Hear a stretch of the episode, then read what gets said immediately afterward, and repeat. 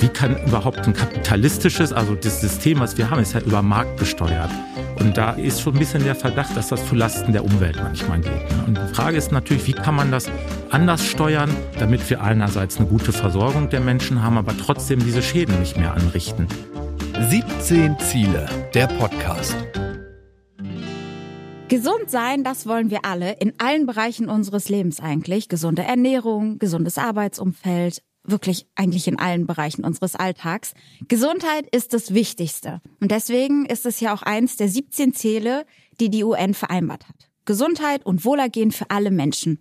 Wenn ich jetzt aber online Zeitung lese, dann steht da gefühlt immer überlastete Pflegekräfte, zu wenig Pflegekräfte, Krankenhäuser am Limit und das bei uns in Deutschland in einem der reichsten Länder der Welt. Und immer die Prognose, es wird schlimmer, weil wir zum Beispiel immer älter werden, ist auf der einen Seite natürlich geil. Vielen Dank auch an die Forschung und die MedizinerInnen. Auf der anderen Seite heißt das zum Beispiel, wir brauchen mehr Pflegende, viel mehr Pflegende. Und wir haben doch jetzt schon zu wenig. In dieser Folge reden wir über die großen Herausforderungen im Gesundheitswesen, aber auch und vor allem über Lösungsansätze. Und das machen wir mit Carmen Schulz und Professor Michael Wielein. Beide arbeiten am Institut für Gesundheitsfragen der Gesundheits- und Sozialwirtschaft der Evangelischen Hochschule Darmstadt. Hallo. Hi. Hallo. Carmen, fangen wir mal an. Sprechen wir erstmal über die Herausforderungen im Gesundheitswesen. Was kommt denn jetzt alles auf uns zu? Ja, ich meine, einige hast du ja schon genannt, Fachkräftemangel, dass die Menschen, die dort arbeiten, einfach nicht mehr das tun in ihrer täglichen Arbeit, warum sie einfach mal diesen Job gelernt haben, weil sehr viel Bürokratie vorherrscht etc. Umso älter wir werden, umso mehr Pflegezuwendung brauchen wir natürlich auch. Aber auch da macht natürlich der Klimawandel einiges mit uns, beispielsweise wenn wir die Hitzewellen nehmen. In der Altenhilfe zum Beispiel. Ältere Menschen müssen ja mehr trinken im Sommer und umso wärmer es wird, muss man sich da mehr drum kümmern. Und das kann ja auch aktuell kein Computer, Roboter ersetzen. Das heißt, der Pflegeaufwand am einzelnen Menschen ist natürlich auch um ein Vielfaches höher. Das heißt, wir werden mehr, also brauchen wir mehr Pflegende und dadurch, dass es den Klimawandel gibt, brauchen wir sogar mehr Pflegende nochmal drauf, damit die sich um neue Probleme kümmern, die durch den Klimawandel gekommen sind. Richtig. Ähm, also die sozialen Gesundheitswirtschaft ist eigentlich die einzige Branche, die wir sagen immer dreifach verantwortlich ist im Bereich, sage ich mal, Umwelt, Nachhaltigkeit, Klima. Zum einen sind sie ein nicht zu vernachlässigbarer Emittent von Emissionen. Man sagt heute, dass ungefähr 5,2 Prozent aller deutschen Treibhausgase wirklich aus der Sozial- und ja? Gesundheitswirtschaft entstehen über zwei Millionen Beschäftigte. Ja, man muss sich halt überlegen, dass wir ganz viele Krankenhäuser haben, tausende von Krankenhäusern. Brauchen wir haben, Strom. ne, brauchen Strom, haben schwere Geräte, große technische Apparate, ne, Pflegedienste, Rettungsdienste, tausende von Stationen für Senioren, Seniorenheime. Da haben wir beispielsweise gerade Messungen durchgeführt, dass das Essen der größte Klimatreiber im Bereich der Seniorenhilfe ist. Da wäre ich nie drauf gekommen. Ich auch das nicht. war für mich vollkommen überraschend, als ich das gehört habe. Und das zeigt, dass da viel zu tun ist. Ne? Also in dem Bereich hat Carmen natürlich total recht. Ne? Und die anderen beiden Säulen hast du ja auch angesprochen. Ne? Genau, beziehungsweise kann ich auch Genau, noch mal. deswegen. Ähm, zum Beispiel die Kunden. Ähm, Nehmen wir mal, es gibt über 30.000 Kindertageseinrichtungen in Deutschland. Das heißt, da ist direkter Kontakt zu Kindern, zu Eltern, zu Familien. Das heißt, da ist eine unheimliche Vorbildfunktion, die erfüllt werden kann in dem Bereich. Die kann aber auch nur erfüllt werden, wenn gewisse Ressourcen zugestanden werden. An sich sagt man ja, die, die Menschen in den äh, Krankenhäusern, Pflegeeinrichtungen, Jugendhilfe, die sollen sich um ihre, sag ich mal, Klientinnen und Klienten kümmern. Aber sie könnten ja noch viel mehr, wenn sie die Kapazitäten dazu hätten, wenn sie die Ausstattung dazu hätten und die Weiterbildung, weil sie einfach direkt am Menschen dran sind. Also mehr zum Beispiel, also zusätzlich zu dem, was Sie eh schon machen? Genau, das ist natürlich eine der großen Herausforderungen. Es ist immer ein Mehr und ein On top und parallel dazu der Fachkräftemangel. Aber wofür könnte man das nutzen, also diesen engen Kontakt? Zum Beispiel, wenn wir im Kindergarten anfangen zu sensibilisieren. Müllsammelaktionen, Essen, wo wächst was. Wie viele Kinder wissen heute nicht einmal, wie eine Tomate aussieht oder wie sie wächst. Und da zu sensibilisieren. Die Kinder erzählen das zu Hause, erzählen das den Großeltern. Und dadurch können sie erst im Kindergarten Vorbild sein, dann zu Hause Vorbild sein und dadurch trägt das so Kreise. Und die Kinder sind einfach zugänglich und offen für diese Themen. Vielleicht sogar mehr oder aufgeschlossener als teilweise wir Erwachsene. Also ein Kind, wenn das ein Bild sieht von einem total verschmutzten Meer, wo überall Plastikmüll sieht, macht das vielleicht ganz schnell eine Assoziation, sieht im Wald Plastik und hat eine Müllsammelaktion vorher gemacht in der Schule, Kindergarten, ja, nimmt das den Müll halt mit. Das sehen die Eltern und diesen Kontakt, diesen ganz engen Klientenkontakt, der ist in der sozialen Gesundheitswirtschaft da. Das heißt, wenn da die Ressourcen da wären, wenn Zeit wäre, könnte man den nutzen, um die Nachhaltigkeitsziele ja auch zu erfüllen. Absolut. Oder dafür zu sensibilisieren. Ganz genau. Die Caritas macht das zum Beispiel. Das ist ein viel genanntes Thema der Stromchecker. Die geht zu ihren Empfängern und geht wirklich in die Wohnung zu denen zu Hause und guckt, was sind die Stromfresser? Mhm. Einsatz von Energiesparlampen. Wie reguliere ich überhaupt so eine Heizung? Gucken, was für ein Kühlschrank ist das? Man kann ja oftmals durch ganz kleine Dinge etwas ändern, aber dazu muss man es wissen. Und wer ist denn bei diesen, sage ich mal, oftmals benachteiligteren Gruppen? Das sind halt häufig Sozial- und Gesundheitswirtschaft, die bei denen zu Hause ist, die den direkten Kontakt hat. Sozialwirtschaft ist Jugendarbeit und Jugend, die Arbeit Senioren, Senioren, Kinder. Das gehört zur Obdachlosenhilfe, mhm. Wohnungslosenhilfe. Das sind alles große Bereiche der Sozialwirtschaft, genau. Und das dritte? Also wir hatten jetzt, er ist selber Emittent, er hat den Kontakt. Und dann, was nicht zu vernachlässigen ist, das, was wir eben hatten, wenn es Folgen gibt des Klimawandels. Flutkatastrophen, Umweltkatastrophen. Was passiert denn mit den Leuten? Wer fängt die denn auf? Wer betreut die denn dann? Da müssen ja auch Menschen da sein, die direkt vor Ort sind. Und das heißt, drei ganz große, wichtige Bereiche werden in dieser Branche gesehen, ohne dass da womöglich die entsprechenden Ressourcen in Form von Geld, Ausbildung, Zeit zur Verfügung gestellt wird. Das sind große Herausforderungen. Das muss man schon sagen. Ich bin sehr gespannt auf die Lösungsansätze. Ihr habt ja auch ein Buch geschrieben, Schatten der Zukunft, wie Megatrends Sozial- und Gesundheitswirtschaft verändern. Was sind das für Megatrends? Also Megatrends sind ja langfristige Entwicklungen. Ne? Also viele kennen ja auch das Thema Digitalisierung denken, das ist so ein Thema der letzten zehn Jahre oder sowas. Das ist aber nicht. Das hat schon in den 60er Jahren angefangen. Also ganz was langfristiges, immer in Schüben. Da wurde dann irgendwann der Computer eingeführt. Dann dachten alle, das war's jetzt. Und dann kam aber das iPhone und dann dachten alle, gut, das war's jetzt. Dann kamen die Social Media.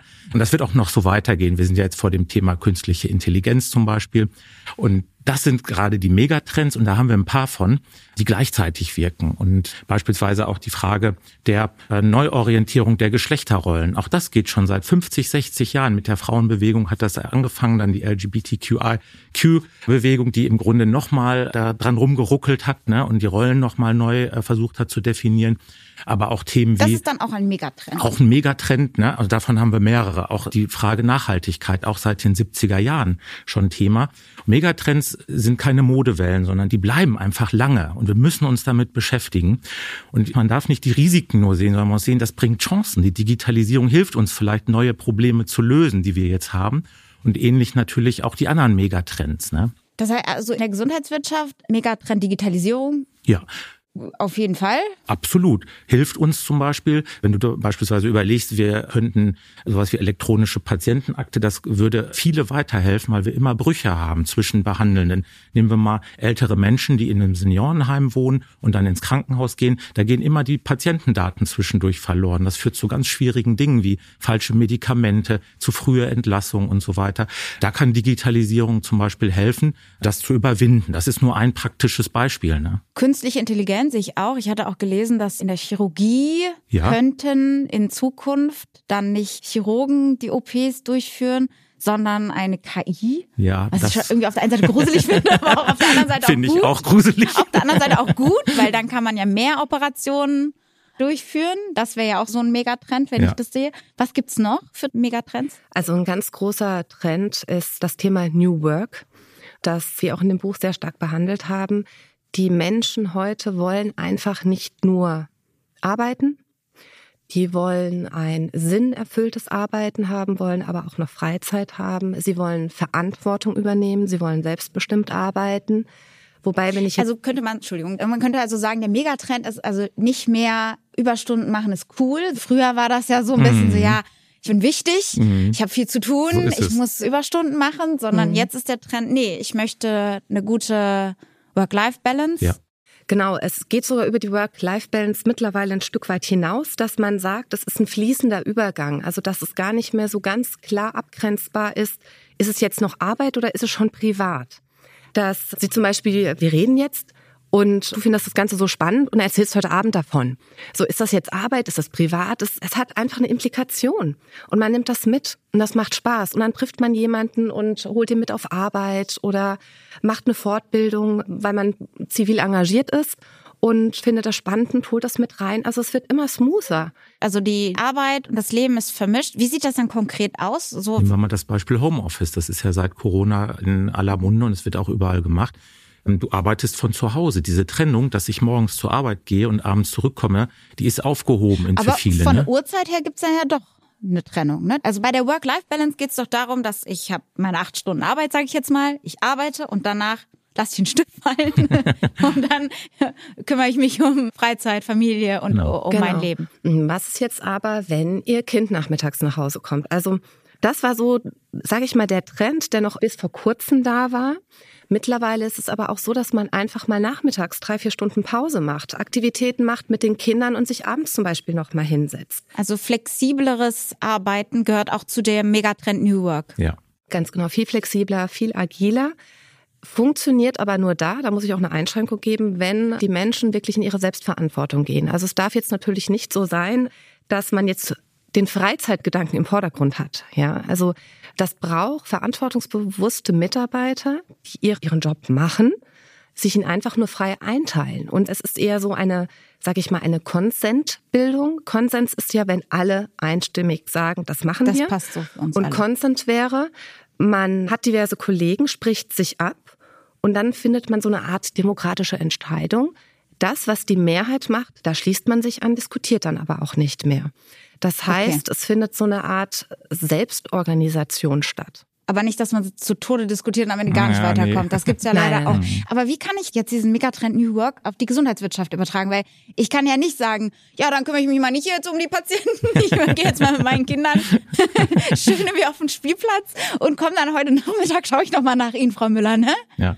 Das ja, da geht ja gibt's nicht. ähm, natürlich interessante Beispiele, gerade aus den Niederlanden. Ne? Die haben das gezeigt, dass zum Beispiel ambulante Pflege, das ist also, wenn die nach Hause kommen, um Menschen zu Hause zu pflegen, in dem Bereich, das in Deutschland sehr stark durchorganisiert und durchgetaktet. Und viele Pflegekräfte wollen das gar nicht. Also stell dir vor, du kommst zu jemandem nach Hause und das Heizung aufdrehen gibt drei Punkte und Badewasser einlaufen lassen gibt noch mal ein paar Punkte und fürs äh, So läuft das bei uns. Ja, so ungefähr. Ne? Ich, Okay. Mhm. ich habe es jetzt vereinfacht, aber so ist es im Kern.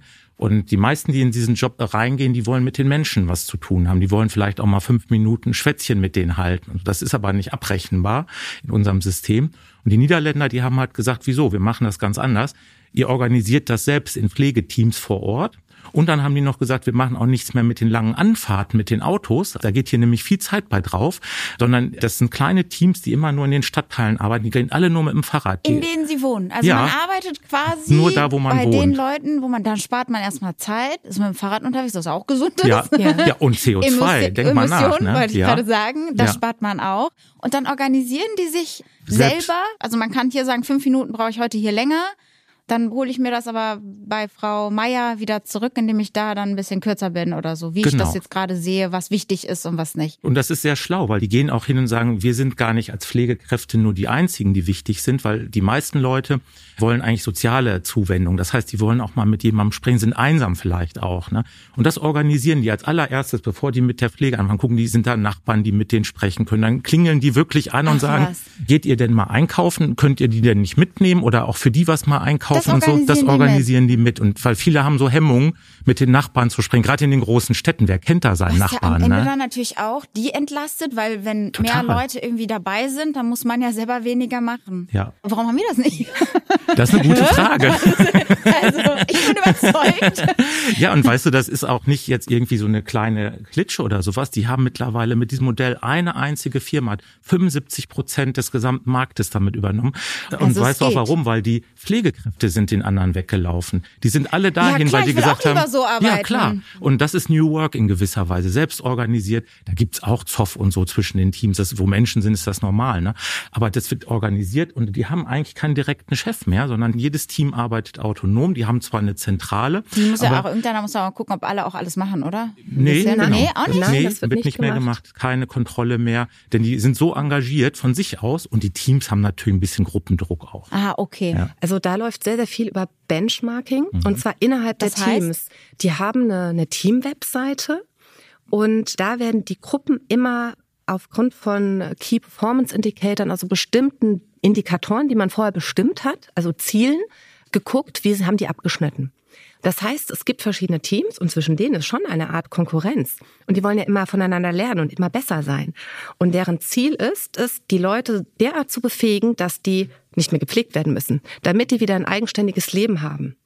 Und man hat herausgefunden, dass wenn das Netzwerk mit eingebunden wird, dass man die Zeit der Pflege um bis zu 40 Prozent verkürzen kann im Vergleich zu dem, was der Arzt verordnet hat. Ja, dann höre ich schon hier so geching, geching, geching. Dann Genau. spart man natürlich auch Geld. Und wenn Sie jetzt natürlich hören, ein Team hat geschafft, die Zeiten um 30 Prozent zu verringern, dann sieht das nächste Team das und das ist vielleicht auch noch ein Teambonus. Und damit verbunden, es geht hier nicht mehr um Einzelbonus, es geht nicht mehr um Einzelleistung, es geht um eine Teamleistung. Das ist smart. Wer hat das erfunden? Joste Block heißt der Mann. ja, heißt der? Sie, In dem Buch, was du vorhin erwähnt hast, hat er auch mitgewirkt.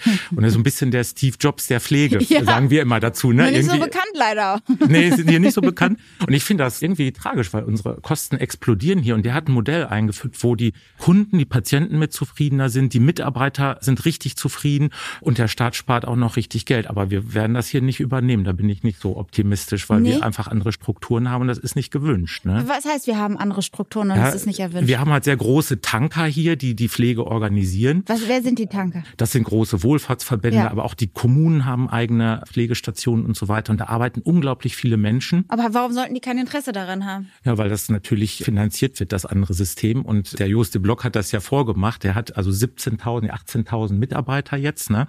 Ich lege mich nicht genau auf die Zahl fest. Und dann hat der eine Zentrale mit 50 Leuten. Bei uns müssten wir eine Zentrale haben, die ungefähr 800 bis 900 Verwaltungsmitarbeiter hat, um diese Menge an Mitarbeitern zu verwalten. Kannst du dir vorstellen, was das heißt? Wie schmal das ist, wie eng das ist? Was machst du denn mit den ganzen Leuten, die hier in der Verwaltung arbeiten danach? Ne? Ja, aber so laufen wir doch gegen eine Wand. Ja, sehen wir auch so. Ne? Was gibt's noch für Megatrends? Ich bin interessiert. Also ich sag mal, alle haben irgendwie einen Einfluss darauf. Ich meine, Neoökologie ist natürlich auch ein Trend, also das äh, ökologische Thema per se. Und wie wir Was heißt Neoökologie? Also ökologisches Verständnis und zusammen mit oder Neoökonomie mit Wirtschaft. Also sozial verträglich wirtschaften. Und da ist ja, sage ich mal, die Sozialwirtschaft per se das Vorzeigebild, wie wir vorhin gesagt haben. Ja. Ich meine, die Sozialwirtschaft, das ist ein Bereich, der viel mit Werten arbeitet, egal ob es jetzt ein Tanker ist oder so eine fluide Gesellschaft. Und zu Werten gehört auch oftmals einfach ein Umgang miteinander, auch ein Umgang zur Umwelt. Das heißt, das ist denen schon ja so ein bisschen systemimmanent, dass die ein bisschen drauf achten. Eher die Herausforderung, dass sie keine Zeit dazu haben. Erklär mir das doch nochmal. Also okay, sozialverträglich wirtschaften. Hast du da ein konkretes Beispiel in der Gesundheitswirtschaft oder Sozialwirtschaft? Naja, die Sozial- und äh, Umwelt, also nachhaltig wirtschaften, das ist eigentlich das Thema. Beispielsweise das Thema Gemeinwohlökonomie. Ich weiß, das ist ein schwerer Begriff in gewisser Weise. Das heißt, dass man anfängt, sich so zu organisieren, dass man sagt, ich möchte möglichst wenig Ressourcen verbrauchen, damit ich trotzdem die Menschen unterstützen kann, den Menschen helfen kann, aber das mit immer weniger Ressourcen. Ich nehme mal ein Beispiel raus. Wir hatten ja vorhin drüber gesprochen, dass in Seniorenheimen beispielsweise ein Großteil der CO2-Ausstöße durch Essen verursacht wird. Da haben wir festgestellt, dass es einen ganz einfachen Mechanismus gibt. Sie kommunizieren ganz wenig zum Teil in diesen Küchen. Das heißt, die geben den Menschen also eine Portion Essen, die ist meistens viel zu viel.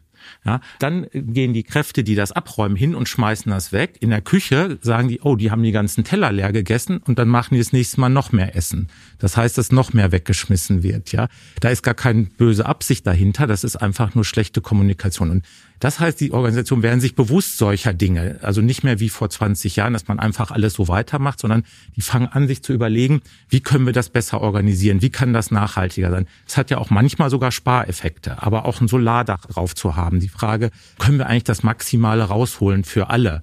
Und nicht nur für uns, sondern für die Gesellschaft, für die Menschen, die da drin wohnen. Beispielsweise ist es dann auch so eine Sache. Einige sagen dann, ja, dann darf man kein Fleisch mehr essen in den Seniorenheimen. Aber das ist eine Generation, die einfach auch gewöhnt ist, Fleisch essen. Kann man die jetzt so entmündigen? Eigentlich nicht. Man muss Kompromisse eingehen. Ne? Und dann ist aber die Frage, was für Fleisch und wie oft und welche Portion. Und da merkt man, dass da gar nichts fehlt, wenn man das ein bisschen zurückfährt. Und ne? Diese Organisation fällt unter den Megatrend Neoökologie ein Aspekt. Das ist ein riesiger Bereich, ja. der eher auch gesellschaftlich ist, wo die Sozial- und Gesundheitswirtschaft viel mitdiskutiert, nämlich wie kann überhaupt ein kapitalistisches, also das System, was wir haben, ist ja über Markt gesteuert. Und da ist schon ein bisschen der Verdacht, dass das zulasten der Umwelt manchmal geht. Ne? Und die Frage ist natürlich, wie kann man das anders steuern, damit wir einerseits eine gute Versorgung der Menschen haben, aber trotzdem diese Schäden nicht mehr anrichten. Auch das ist ein großes Thema, wo die Sozial- und den Umweltverbänden und den Gewerkschaften und so weiter an einem Tisch sitzen und beraten, wie können wir die Gesellschaft auch besser machen an der Stelle. Das nachhaltiger im, unter Umweltaspekten. Ne? Also und das so, dass sowohl die Anbieter, die Unternehmen, die dahinter stecken, ich sag mal nicht mehr Geld ausgeben müssen unbedingt, weil das ist ja das, was ja irgendwie keiner will. Ja, da hast, genau, so da hast du recht. das will ja keiner, dass man quasi zufriedenere KundInnen hat, dass man weniger Geld ausgibt und ja, die 17 Ziele der Nachhaltigkeit mit unterstützt. Ja. Alleine, dass das in die Programme und in die Ziele der Organisation aufgenommen wird, diese 17 Nachhaltigkeitsziele, das ist gar nicht so leicht, weil die meisten sagen ja, meine Aufgabe ist es, Pflege zum Beispiel zu organisieren. Was habe ich jetzt mit Wasser und Ozeanen zu tun? Ja. Ne? Das muss man übersetzen.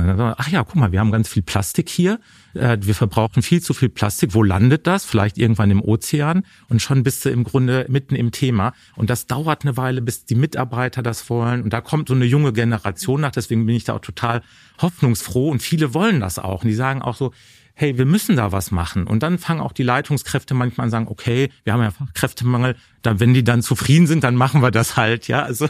Das ist aber die Frage, kommt das von unten oder von oben? Also kommt das jetzt von den Mitarbeitenden, von den Pflegenden, die sagen, boah, das ist mir jetzt hier irgendwie zu viel? Kommt das von oben, dass die sagen, hey, guckt doch mal, ob ihr in euren Gruppen es schafft, die Nachbarn ein bisschen zu mobilisieren oder von wem kommt das? Es gibt beide Richtungen. Also ich sag mal, es gibt da sogar auch die Ebene, dass Regularien ja demnächst auch veröffentlicht also werden, vom, vom Richtlinien Staat, vom Staat, mhm. Nachhaltigkeit, Reporting und so weiter und so fort. Das trifft ja nicht nur, sage ich mal, die Industrieunternehmen, sondern wie wir vorhin ja auch gehört haben, auch die Sozial- und Gesundheitswirtschaft beschäftigt sehr viele und fällt auch teilweise in diesen Bereichen. Das heißt, von ganz oben, sage ich mal, kommt da ein bisschen der Druck. Teilweise von der Geschäftsführung, wenn da natürlich der Wunsch besteht, was zu machen, ist natürlich eine ganz andere Power im ganzen Unternehmen. Aber natürlich kommen auch die Mitarbeiter und sagen, hey, ich möchte was machen. Können wir zum Beispiel E-Mobilität nicht ausbauen? Können wir da nicht Synergien machen? Und da geht es im Endeffekt jetzt nicht um den Fairtrade Kaffee, ja. Also das ist wirklich nur so ein ganz kleiner Teil, sondern wirklich um Prozessoptimierung, Einkaufen etc. pp. Nee, das sind schon grundsätzliche Sachen. Da werden ja Organisationen ja auch umstrukturiert, Absolut. komplett verändert. Das Arbeiten ist ja auch verändert, wenn wir jetzt wieder bei Megatrend New Work sind. Genau, und das geht halt nicht, wenn es nur von unten kommt. Das heißt, es muss sich durch die komplette Organisation durchziehen. Und jeder muss mit anpacken. Und die Chefs haben halt einfach da eine ganz, ganz große Vorbildfunktion. Also man weiß ja heute aus zig Forschungsbereichen, wenn der Chef es nicht macht und nur darüber redet. Ja gut, ich kann ja noch dahin gehen und sagen, ja, können wir nicht irgendwie einmal weniger Fleisch machen? Dann sagt er, geh mal deine Arbeit machen. genau. Was willst du mit? Ich hab studiert. ich genau. genau. Man weiß das ja auch aus dem Stressbereich zum Beispiel, Stressmanagement. Es gibt ja ganz viele Führungskräfte, die dann ganz toll auf eine Weiterbildung geschickt worden sind und wissen, oh, ihre Mitarbeiter müssen Pausen machen. Das ist ganz wichtig zur Stressreduktion, gut für die Gesundheit. Und was machen die Chefs? Powern durch, machen keine Pause. Und was sehen die Mitarbeiter? Sie sehen ihren Vorgesetzten und denken, oh, dann scheint das ja vielleicht doch nicht so wichtig zu sein. Also selbst hier, es ist immer diese Vorbildfunktion, die wichtig ist in Unternehmen. Und wenn ein Chef mit dem Fahrrad kommt, mit dem ÖPNV fährt und das lebt, was er sagt, ist da eine ganz andere Glaubwürdigkeit, Authentizität dahinter und dann kann man was machen. Aber Carmen, ich würde da noch was ergänzen, weil ich glaube, mhm. du hast das jetzt sehr auf die Chefs und die Führungskräfte so fokussiert.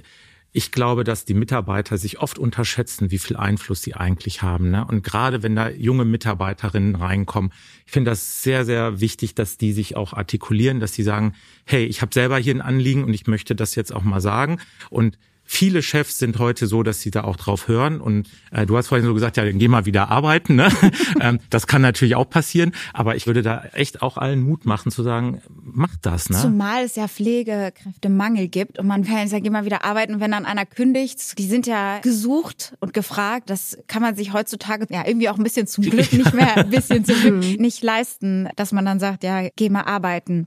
Sind denn dann New Work und die Neoökologie, sind das so die Megatrends, die das Gesundheitswesen und Sozial- und Gesundheitswirtschaft am meisten irgendwie beeinflussen? Schon auch Digitalisierung sehr stark.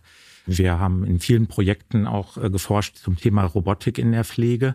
Da sind wir zwar noch nicht so weit, aber das ist, wenn man nach Japan guckt, die sind schon sehr weit mit der Robotik. Äh, auch das Thema Exoskelette, das muss man sich so vorstellen, dass man so ein technisches Gerät umgeschnallt bekommt und dann kann man auf einmal ganz schwere Sachen heben und kann auch wieder laufen und alles. Das sind natürlich tolle Sachen. So ein Exoskelett gibt's heute schon, aber kostet natürlich so über 200.000 Euro, zahlt die Krankenkasse in Deutschland nicht, würde ich mal sagen. Ne? Also das sind auch Themen. Und ein Thema, was wir noch nicht hatten, was ich sehr, sehr wichtig finde, das ist das Gender-Thema, weil mhm. das für den Gesundheitsbereich total wichtig ist. Also die meisten kriegen das ja auch vielleicht so mit dass ein Großteil der Menschen, die dort arbeiten, Frauen sind eigentlich. Ne? Und wir haben zwei Entwicklungen. Das eine ist, Frauen sind immer mehr berufstätig, Gott sei Dank, sage ich jetzt mal. Ne? Also wir brauchen ja auch jede Kraft mittlerweile. Äh, ist ja auch für die Selbstbestimmung ein ganz wichtiger Aspekt, selbst zu arbeiten. Das heißt aber, die sind aus dieser familiären Pflege raus. Das heißt, wir müssen auch immer mehr das auffangen als Gesellschaft, dass früher die einzelnen Frauen zu Hause in ihren Familien, weil sie den Vater, den Oma, den Opa gepflegt haben. Das passiert immer weniger und geht immer mehr auch in die Gesellschaft. Das heißt, wir haben zusätzlich noch den Effekt, dadurch, dass Frauen mehr arbeiten gehen, dass wir es haben. Das wollen wir ja nicht zurückdrehen. Wir ich wollte gerade sagen, was ist denn da jetzt? Nein, das ist ja an sich eine gute Tendenz. Nur im Ergebnis heißt das, wir müssen auch mit den Folgen auch umgehen. Ne? Nämlich die Folgen, dass zu Hause da niemand ist. Genau. Und das heißt, die Leute, die früher zu Hause gepflegt wurden, müssen heute irgendwie im öffentlichen Bereich gepflegt werden. Das meine ich damit. Vielleicht mhm. habe ich mich ein bisschen kompliziert ausgedrückt. Aber das ist tatsächlich so. Und natürlich auch eine Frage, dadurch, dass wir so viele Frauen da arbeiten haben, ist die Frage Work-Life-Balance für diesen Bereich total wichtig. Weil was ist denn denn, wenn ich als Frau in der Pflege arbeite, aber ich möchte auch Familie haben? Ne?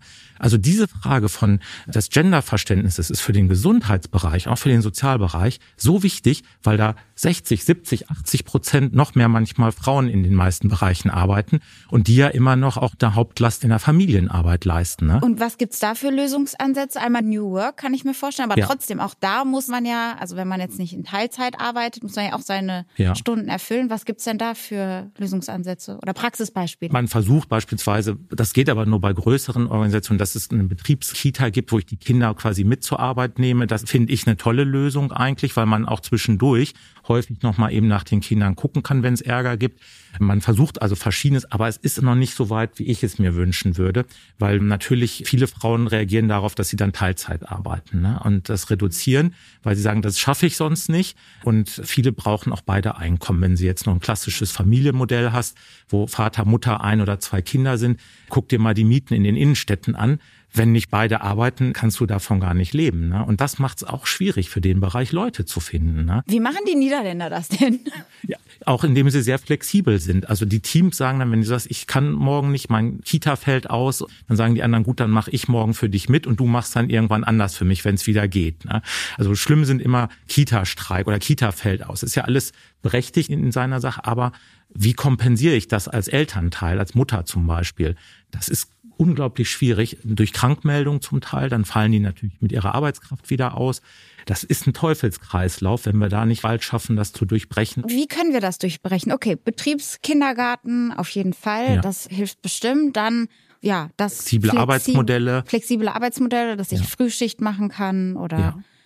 Oder das, das Schichtprinzip in der Pflege ist nach wie vor ein großes, großes Hindernis. Die haben mal drei Schichtbetrieb häufig. Das heißt also, wenn ich eine Woche Frühschicht habe, die nächste Mittelschicht und die Woche drauf Spätschicht, ich kann ja eigentlich gar nichts planen. Ich kann noch nicht mal zum Sportverein gehen oder Ja. was ich gerne machen möchte. Ne? Aber wie will man das denn machen? Ich meine, es gibt halt, wenn man jetzt im Krankenhaus arbeitet, die Menschen müssen ja auch nachts versorgt werden. Genau, genau. Was gibt's denn da für Möglichkeiten? Also ich sag mal, es gibt jetzt nicht die Lösung per se, aber ich glaube, dass es wirklich das Gesprächsbedarf des Miteinanders und ein anderes Verständnis bedarf. Also bei dem Also, dass man es erstmal erkennt, Ja. dass es Ganz ein Problem genau. ist. Ganz genau. Und bei Burzog zum Beispiel ist da ein Das Ansatz. ist unser niederländischer Kollege. Ganz ne? genau. Ne? Das ist der Niederländer. der Niederländer. der Wegfall von Hierarchien. Und zwar wird dort von den Teams verlangt, dass jeder mal jede Rolle hat. Also es gibt ja verschiedene Funktionen im Bereich der Pflege oder sagen wir verschiedene Rollen. Und man könnte sich jetzt ja leicht machen und man macht Tag ein, Tag aus dort dasselbe. Pustekuchen, das wollen die nicht.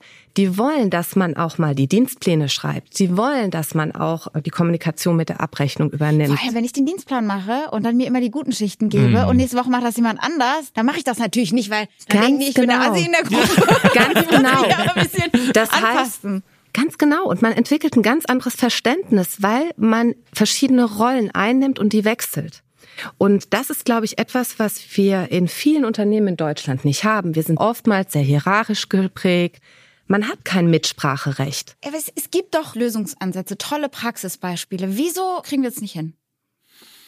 Da das lachst du, dauert Carmen. halt. es dauert einfach manchmal. Das ist so ein bisschen so eine Es Sache. dauert heißt aber, dass es kommt. Äh, Vielleicht. Also Ah, Ja, du guckst mich so optimistisch gerade Ja, an. ich bin gerade voll on fire wegen dem niederländischen Steve Jobs. ja, wir versuchen es ja schon mal hier bekannt zu machen, damit man einfach sieht, es gibt ja Alternativen. Ich glaube, viele denken, das ist so, das gibt's nichts anderes. Ne? Also erstmal musst du wissen, es geht auch anders. Das finde ich ganz wichtig. Ne? Da muss man gucken, kann man das anders machen. Das ist auch eine Aushandlungssache mit Politik. Wie finanziere ich Pflege? Wenn ich die nur so finanziere, wie sie jetzt ist, dann kann ich natürlich, dann werden alle sich danach ausrichten. Ne? Aber wer muss den ersten Schritt machen? Vielleicht, um das mal runterzubrechen. Also um vielleicht ein bisschen Hoffnung zu verbreiten, Burzog versucht auch gerade in Deutschland Fuß Ja. zu fassen. Ja, es gibt die ersten Initiativen. Es gab es früher auch schon. Also so Gemeindeschwestern, die vor Ort Ja. aktiv waren und es so gemacht haben. Es gab diese Systeme. Ich habe eben so gelacht, weil dieses System, wie es in den Niederlanden gefahren wird, wenn das in Deutschland angenommen wird, adaptiert wird, wird das unbequem für manche, die eben in der Hierarchie sind. Das würde bedeuten langfristig, dass wir große Unternehmen aufbrechen. Es wird in der oftmals sehr begehrten Führungsetage einfach nicht mehr so viele Leute benötigt. Aber jeder möchte ja gerne viel Geld verdienen, Status erhalten. Da sind wir wieder bei dieser bekannten Überflussgesellschaft. Wir sind da schon so, wir wollen das, wir wollen diesen Status. Und das ist Also muss es doch dann schon von der Ebene, also ich würde Ja. jetzt sagen, von der Politik quasi vorgegeben werden, damit es da, ich, ich kann ja auch verstehen, dass die Leute da nicht sagen, ja komm, dann rationalisiere ich meinen eigenen Job weg. Also, aber für ein Ziel, was für alle besser ist. Aber da müsste doch der erste Schritt von der Politik kommen. Für den Anfang wäre es gut, wenn Karl Lauterbach sie eine Meinung dazu machen würde. Der könnte ja mal den Podcast hier hören Äh. ja. kann noch was mitnehmen. Nein, aber ganz ohne Scheiß. Das ist tatsächlich so, dass wenn du überlegst, wir haben jetzt 20 Jahre im Gesundheitssystem, wo es nur darum ging, Kosten einzusparen, ne? Und nicht darum ging, geht's den Patienten besser? Was macht das mit denen eigentlich? Was macht das mit den Mitarbeitern? Jetzt rächt sich das. Jetzt muss man doch einfach mal überlegen, müssen wir anders denken, ne? Und nicht noch mehr von dem Gleichen, noch mehr Kostenschrauben anziehen und noch weniger Geld reingeben. Wir geben immer mehr Geld aus und die Leistung, die am Ende rauskommt, wird immer schlechter. Das ist doch paradox. Also das ist doch bescheuert. Und wohin läuft das, wenn wir jetzt diese Megatrends zum Beispiel ignorieren und diese Möglichkeiten, die sie uns bieten? Das führt immer letztlich dazu, dass wir in alten Strukturen sind, die immer schlechter funktionieren, wie das Gesundheitssystem beispielsweise. ne? Wir merken das erst ganz bisschen, weil diese Megatrends brauchen sehr, sehr lange, bis man sie wahrnimmt, bis man verstanden hat, was passiert hier eigentlich gerade. Ne? Wenn du meinem Vater gesagt hättest, wir haben irgendwann alle Computer, der hat gedacht, das ist Spielerei für Kindercomputer. Ne? Also als die rauskamen, hat er gesagt, das setzt sich nie durch. Ne? So wie viele dann gesagt haben im Internet. Ja, Selbst Bill Gates hat ja in den 90ern noch gesagt, ach, das ist nur so eine Modewelle mit dem Internet, das kommt. Das kommt aber, weil das ein Megatrend ist. Und das kann ich jetzt auch weiterdenken. Wenn du einmal verstanden hast, was ein Megatrend ist, dann kannst du immer weiter in die Zukunft gucken und weißt, das ist noch nicht zu Ende. Und auch KI ist noch nicht das Ende. Ne? Das ist nur so weit, wie wir gerade gucken können. Ne? Ist ein bisschen gruselig, aber macht auch Hoffnung, dass ja, man sagen kann, wenn wir auf diese Megatrends gucken ja. und das Beste für uns rausziehen, dann können wir tolle Veränderungen schaffen und unsere Welt retten. Ja. Es ist sogar notwendig, glaube ich, um innovativ zu bleiben, weil Unternehmen, die sich mit der Zukunft beschäftigen, mit dem, was gerade gefragt ist, die entwickeln ja verschiedene Szenarien, beschäftigen sich damit. Das führt dazu, dass sie ein Stück weit widerstandsfähiger werden, resilienter werden. Und das haben ja die letzten Jahre auch gezeigt. Die Unternehmen, die stark geblieben sind, die überlebt haben, die waren anpassungsfähig, die konnten agieren, die waren schnell. Und ja, nur in dem Fall geht's ja um unser aller Gesundheitssystem. Genau. Das heißt, genau. da kann man jetzt eben nicht sagen, ja, dann gehen die halt pleite. so, egal. Nein, nicht egal, aber so. Das ist ja da nochmal die Dimension. Ja, ist da ja nochmal eine andere. Absolut, aber wir brauchen diese Resilienz gerade in dem Bereich. Und ich meine, in den Niederlanden hätte man auch gedacht, das funktioniert nie. Und das hat funktioniert, weil einer mal den ersten Schritt gegangen ist. Bleiben wir bei Steve Jobs. Hätte jemand mal gedacht, dass das Unternehmen so populär wird? Vermutlich nicht. Wir brauchen schon diese Visionäre, die aufstehen und ein Stück weit die Welt verändern wollen. Und da ist eine ganz große Analogie zur Nachhaltigkeit. So wie es gerade läuft, geht's nicht weiter. Hm. Ist einfach so. Wir müssen was ändern. Das fängt bei jedem von uns an. Aber das müsste ich einfach durchziehen in der Wirtschaft, in der Politik. Und ja, da führt kein Weg dran vorbei. Und das wird zum Ende von manchen Unternehmen führen müssen, weil es einfach nicht überlebensfähig ist ich mache das Arbeiten mit den Megatrends in den letzten Jahren, das hat mir eigentlich Mut gemacht, ne? weil ich glaube, das ist so ein bisschen, ich höre manchmal so auch von unseren Studierenden so, die sagen, ja, das wird alles schlimm und da ist so eine Apokalypse, die vor So wie ich das auch so gesagt habe am Anfang. Ne? ja, und dann denke ich immer so, ja, guck doch mal, was wir für Möglichkeiten neue haben, mhm. das abzuwenden. Ne? Also, aber wir müssen uns auch damit beschäftigen und wir müssen das auch positiv einsetzen. Ne? Und das und ich, auch machen. Auch machen, genau. Und nicht nur. Und testen also, zumindest. Ja, und ich finde es so schade, wenn man so von so einer Apokalypse ausgeht, dann kann man ja eigentlich nichts mehr machen. Ne? Und ich finde das falsch. Ne? Also man muss richtig sagen, ich will was machen ne? und ich will auch was verändern. Ob das dann gelingt oder nicht, ist eine ganz andere Frage. Aber wenn das viele machen, dann haben wir eine echte Chance, dass wir diese Probleme auch wieder hinkriegen irgendwie. Ne? Ich danke euch, Carmen, Michael, für eure Zeit. Wir enden den Podcast auch mit euch in einem Satz. Was ist die magische Formel, Michael? Fang gerne an mit, wenn wir hm, hm, hm wollen, sollten wir hm, hm, machen. Also wenn wir eine gute Zukunft haben wollen, dann sollten wir anfangen, unseren Hintern hochzuheben und was zu tun, egal in welchem Bereich man ist, ob das Gesundheits- oder Sozialwirtschaft ist oder ob das Klimaaktivismus ist, egal wo. Aber etwas zum Besseren zu verändern, ist immer der Anfang. Carmen, also wenn wir wollen, sollten wir machen. Wenn wir hier auf der Erde ein richtig schönes Miteinander haben wollten, sollten wir uns alle an der eigenen Nase packen und selber aktiv werden und im Kleinen anfangen, was zu tun. Und dann wird sich auch im Großen was verändern. 17 Ziele. Der Podcast von Engagement Global im Auftrag des Bundesministeriums für wirtschaftliche Zusammenarbeit und Entwicklung. Moderation Donja Farahani. Produktion und Schnitt auf die Ohren.